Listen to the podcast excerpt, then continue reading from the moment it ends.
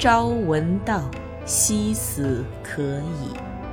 您现在收听到的是三岛由纪夫超长篇小说《丰饶之海之小四》，由文道书社出品，冰凌演播。第四十集，庆子的家在麻布区的高台，到达正门前停车坪的甬路很长。它是从前庆子的父亲为纪念布雷顿建造的，正面呈弧形。本多在六月末一个炎热的下午应邀去他家喝茶，一走进这所宅邸，好像又回到了战前的日本。宅邸经受过台风，又经受过雷雨，突然迎来了梅雨季节中少有的阳光。前庭寂静的小树林中，萦绕着人们对一个时代的回忆。本多觉得自己就要进入使他怀念的音乐中去了。这种废墟中孤零零的残存下来的宅邸，如今已成为更具特权的、含有罪过与忧愁的东西，如同被时代淘汰下来的思想，经过若干时日后，又骤然增添了风趣。庆子在请柬中并未提及本多曾拜托他的和月光公主见面一事，只是公式化的写着为庆祝毕宅解除征用举行茶会。本多带着花束溜溜达达出了门。宅地被征用期间，庆子和母亲两人一同住在原管家住的厢房里，他还没在东京的家里招待过客人。戴着白手套的侍者出来迎接本多。圆形大厅里有高高的球形天棚，大厅的一侧是画着仙鹤的山板门，另一侧是通向二楼的大理石旋梯。在楼梯半腰的昏暗转弯处，有一座向下俯视的青铜维纳斯塑像。狩野派风格的仙鹤华山木门向左右半开着，这是通向客厅的入口。本多进去一看，还没有来一个人。客厅有一排采光小窗，窗玻璃全打磨成古色古香的花纹，异彩纷呈。室内壁龛式的墙壁上画满了金色的云层，悬挂着细长的条幅。桃山式的方格顶棚上垂着枝形灯，茶几和椅子都是路易十五样式的华贵古董，各种图案的刺绣椅罩组成了华特欧宴乐图的画卷。一股熟悉的香水味儿从正在欣赏室内摆设的本多身后飘来，回头一看，是庆子站在那里。她穿着一套时髦的双件套茶绿色捻线绸长裙。您看，全都是过时的宝贝吧？非常典雅，是典型的日欧合璧呀。这都是我父亲的嗜好。不过您没想到保存的这么完好吧？被征用是没办法的事，可是为了不让乱七八糟的人住进来，把房子糟蹋了，我东奔西走，费尽了心思。最后是做了军方的高级宾馆，这才保持了原样退还给我们。这房子的每个角落都有我童年的回忆，没被俄亥俄的乡下佬们给糟蹋了，真是万幸。今天就是请您来看看。嗯，那么客人呢？都在院里呢。天气虽热，风倒挺凉爽。您不出去吗？庆子只字不提月光公主。打开屋门，走上了通往院子的石径，在草坪的大树荫下放着藤椅和小桌，白云美丽如画，女人们五颜六色的衣衫在碧绿的草坪上光彩照人，她们帽子上的花朵在抖动。走近一看，几乎全是老太婆，男人只有本多自己。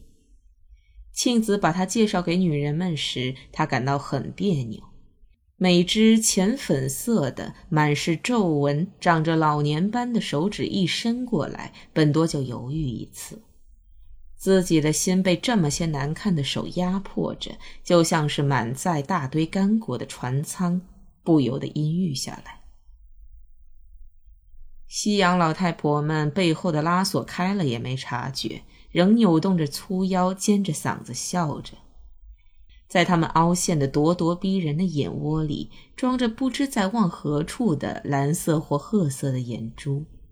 发音时，大嘴张得能看见扁桃体。起劲地谈着一些无聊的事，不时用修剪过的指甲猛地抓起两三片小而薄的三明治。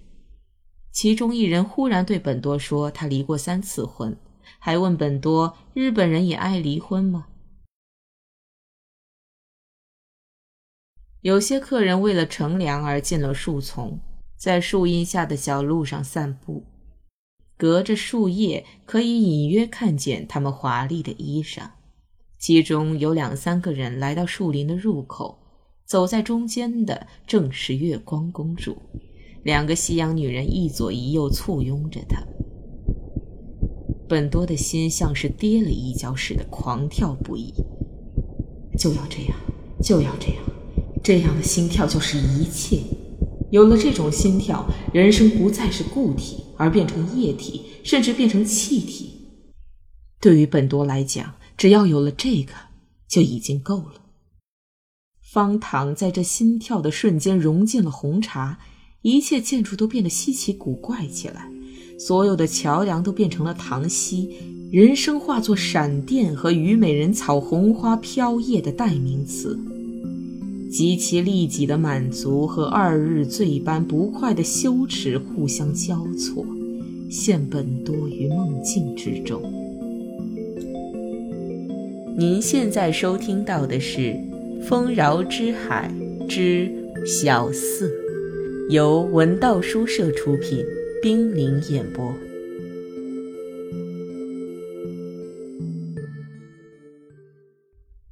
夹在两个高大老妇人之间的月光公主，穿着粉红色无袖连衣裙，姿态优雅地从林荫中走出。沐浴在日光下的那头黑曜岩般光亮的披肩发，使本多想起了在晚八音游玩时的幼年公主，想起了她被老女官们伺候时的情景。这一切对本多来说，不啻是双重的喜悦。不知什么时候，庆子来到了本多身边，她附耳低声道：“怎么样？我很守信吧？”本多内心产生了儿女之情，总是依赖着庆子。如果不靠着他，就不能应付这眼前的局面。这使本多一阵心寒。月光公主朝着这莫名其妙的恐惧微笑着，一步步的走过来。本多想在他走近之前镇静下来，可是随着他的走近，自己的恐惧也越来越厉害，舌头也不听使唤了。您装的若无其事就行了，玉电厂的事还是不提的好哦。庆子又作耳语。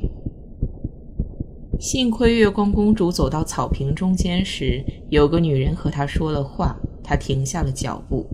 她好像还没发现本多似的。从只有几步远的地方看去，公主就像一个熟透的香橙。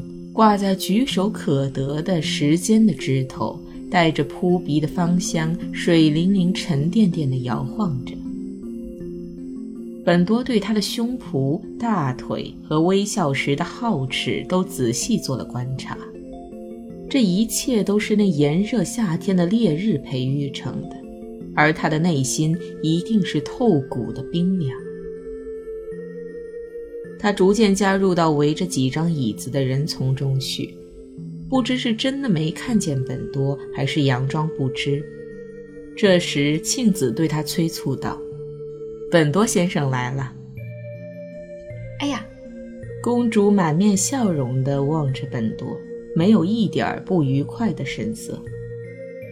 在夏日的阳光下，公主显得神采奕奕，嘴唇也格外的放松。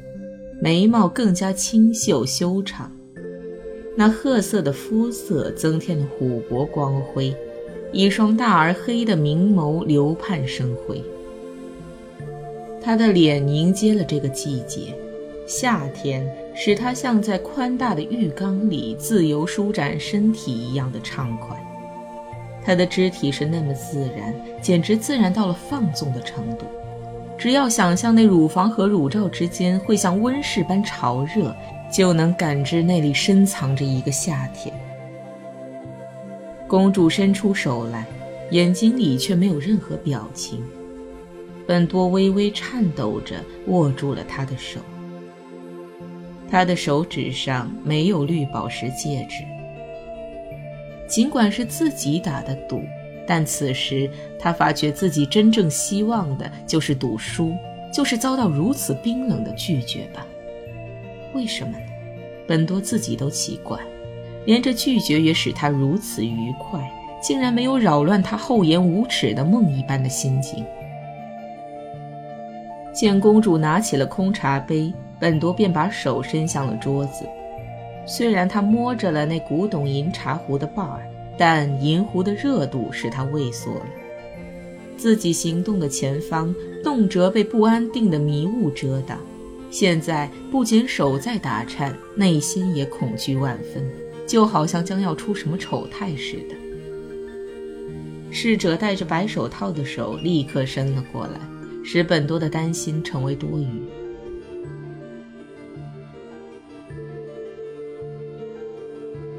好像一到夏天，您就精神焕发了。本多总算是说出话来了，不知不觉措辞也客气了许多。是的，因为我喜欢夏天。月光公主温柔地微笑着，背教科书似的回答。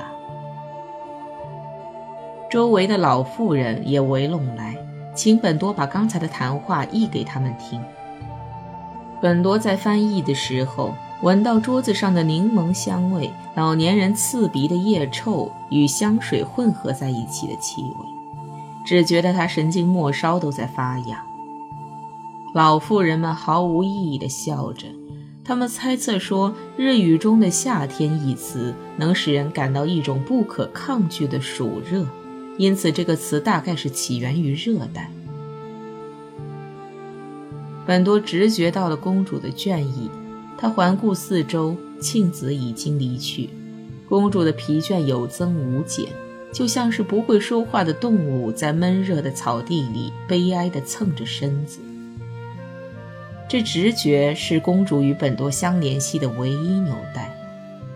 公主轻盈地转着身子，微笑着用英语和洋女人们应酬，这使本多逐渐感到。公主不会是想把倦意传给他吧？那倦意是从公主沉甸甸的胸部流到清洁美丽的双腿，整个肉体积累起来的夏日特有的忧郁所放出来的一种音乐，在夏天的空中像雨虫一般飞翔。他听到这种语音或高或低的不断传入耳畔。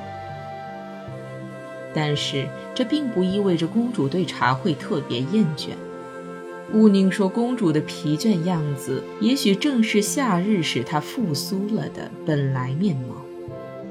果然，公主在人们中间随意走动起来。她退到树荫里，手里端着茶杯。老妇人们围着她，敬称她为西林海涅斯 （Serene Highness）。正和老妇人们活泼交谈时，他突然脱下一只鞋，用穿着袜子的脚尖若无其事地挠了挠另一条小腿。那是丹顶鹤般绝妙的平衡，手中的茶杯完全保持水平，一滴也没洒到茶碟上。看到这光景，本多一瞬间产生了信心，不管他原谅不原谅，都要一直滑进他的心中去。方才看到了一个小小的杂技表演。本多瞅准谈话的空隙，插了一句日语：“什么？”公主扬起全然不解的眼睛。面对这个谜，她根本不想努力去解开它，宛如一下子冒出水面的水泡，当即反问：“什么？”这时，公主的嘴角真是可爱极了。她对不理解的事情全不在意，自己也应该有那种勇气。本多方才就从笔记本上撕下一张纸，用铅笔写好了一封短信。白天也行，只有你我二人见个面，一个小时就够。今天怎样？到下面这个地方来。月光公主巧妙地避开别人的眼睛，荧光看了纸条。她那怕人看见的样子，使本多感到了幸福。有空吗？嗯。能来吗？好的。公主那清晰的不能再清晰的回答，立刻就温柔的融入她那美丽的微笑中去了。显然，当时她什么也没想。爱憎和怨恨向何处去？热带的乌云和飞沙走石般的骤雨消失于何处？意识到自己的烦恼的徒劳，较之意识到偶然感到的幸福的徒劳，更刺激本多的心。这时，与本多来时一样，庆子陪着两位客人穿过客厅到院子里来。从远处可以看见两位女客的葱绿和藏蓝色的美丽和服，她们是枕子和陪伴她的春园夫人。一个老妇人嚼着鹦鹉般干硬的舌头，啧啧称赞着。本多不由回过头去，月光公主漆黑的头发突然被风吹得飘起来，本多看得入了迷。他们二人偏在这个时候来，本多很不愉快。两人走到跟前，先向本多开了枪。贞子打量了一下周围的老妇人，冷冷地说：“今天本多先生独自拥红倚翠，好艳福啊！不用说，他们也一一被介绍给了西洋女子。双方应酬了一番，他们又回到本多这里来，想用日语交谈。云彩飘移，在白发上增添了阴影。”这时，枕子说：“不久前六月十五的游行，您看到了没有？没有，只是从报上知道些。我也是从报上看到的。新宿被火焰瓶烧得乌七八糟，派出所也给烧毁了，这还得了？瞧这势头，眼看要变成共产党的天下了。您说是吗？我看不见得。”据说他们还会土法造手枪，一个月比一个月厉害。整个东京眼看就要被共产党和朝鲜人烧成一片火海。到那种时候，也只能看开些，不是吗？凭您这种态度，可以长命百岁呀。不过，我倒是时常思忖：这个世界要是轩还活着，他会怎么样呢？从此我就开始写作六月二十五日组歌了。我想写出不能进入和歌的最底层的歌，寻找绝不可称为歌的东西，到底叫我给碰上了。碰上什么了？你不是没有亲眼看到过吗？一个歌人要比您看得远呢。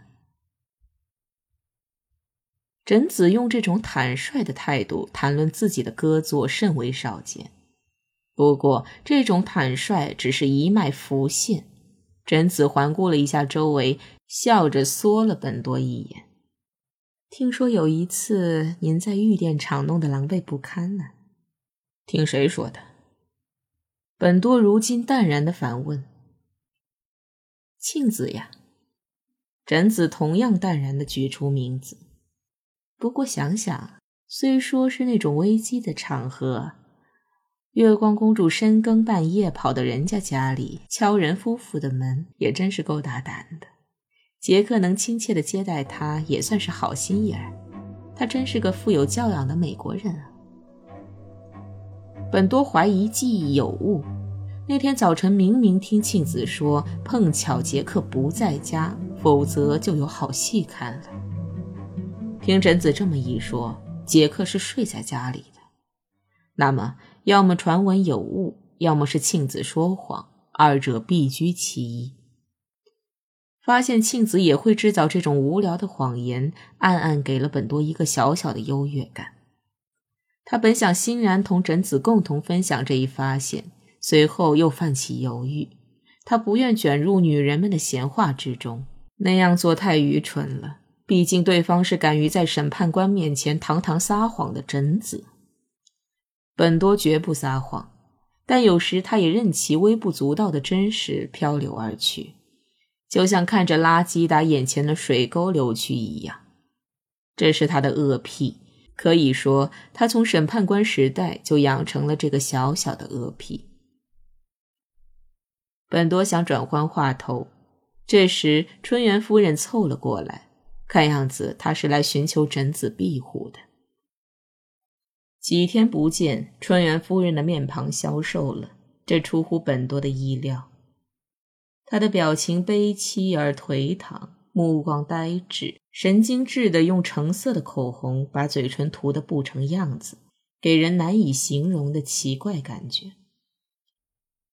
贞子眼梢含着笑，突然用手指托起着弟子的白下颏给本多看，嘴里说道：“对这个人真没办法，总说死死的吓唬我。”春元夫人似乎想要永远这样仰着下巴磕似的，但贞子又立刻放下了手指。夫人遥望风势渐强的草坪，用嘶哑的声音嗫嚅似的对本多说。又没有才能，活那么长有什么用呢？如果没有才能的人都必须去死，日本人就死光了。贞子风趣地答道。本多毛骨悚然地听着他们的这番对话。